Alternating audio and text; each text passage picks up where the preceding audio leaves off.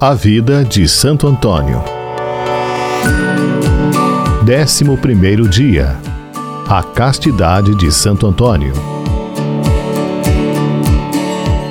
Desde que Santo Antônio fez voto de perpétua virgindade aos pés do altar de Maria Santíssima, parece que essa celestial mãe dissera a seus anjos: Guardemos ilibada, livre da mais leve mancha, esta flor aberta.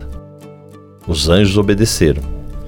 E nós vimos-lo passar a infância livre dos perigos próprios dessa idade. Como olharia o demônio, inimigo acérrimo da inocência, a essa angélica criatura? Certamente previra o quanto um dia iria sofrer por intermédio desse santo. Por isso fazia tudo o que podia para molestá-lo. Antônio, porém, que tinha Deus no coração, não se espantava e sabia afugentar o fantasma com um simples sinal da cruz. E eu, deleito-me na tentação, não procuro refúgio na oração como o bem-aventurado Santo Antônio. Prometo-vos, meu querido protetor, não mais ser assim para o futuro, seguindo para sempre vossas santas pegadas. Exemplo de Santo Antônio. Certa jovem romana, pobre mas de pais ilustres, deixara-se enganar por um rapaz apaixonado. Repelira-o a princípio, mas seduzida por suas lábias e com a promessa, por escrito, de se casar com ela, cedera. As consequências não tardaram, e o pai ameaçou-a de morte se não confessassem o nome do sedutor.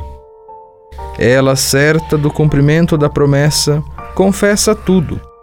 O pai corre ao rapaz e este amável afirma querer cumprir a sua obrigação, pedindo apenas pequena demora para preparar tudo. O pai, receando indispô-lo, não ousa insistir em satisfação imediata. Mas passam os dias, passam semanas inteiras e nada. Santo Antônio, meu grande Santo Antônio, salvai-me, pede a moça. Sabeis como estou arrependida do pecado. Vinde em meu socorro, antes que todos saibam da minha desonra. Nada.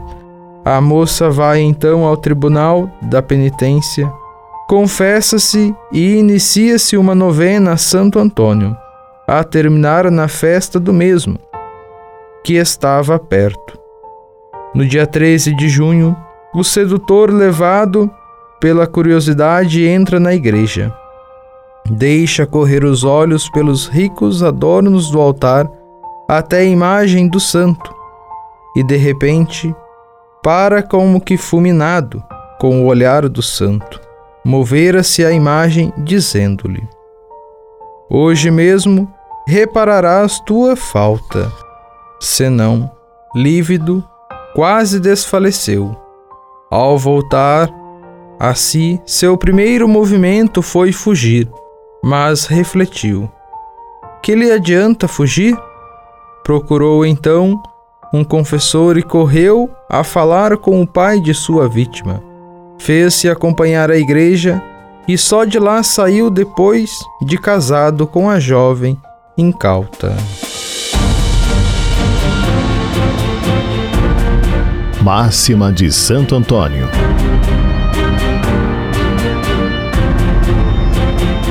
Jesus Cristo nos deu seu coração na cruz, por isso quis que seu lado fosse aberto.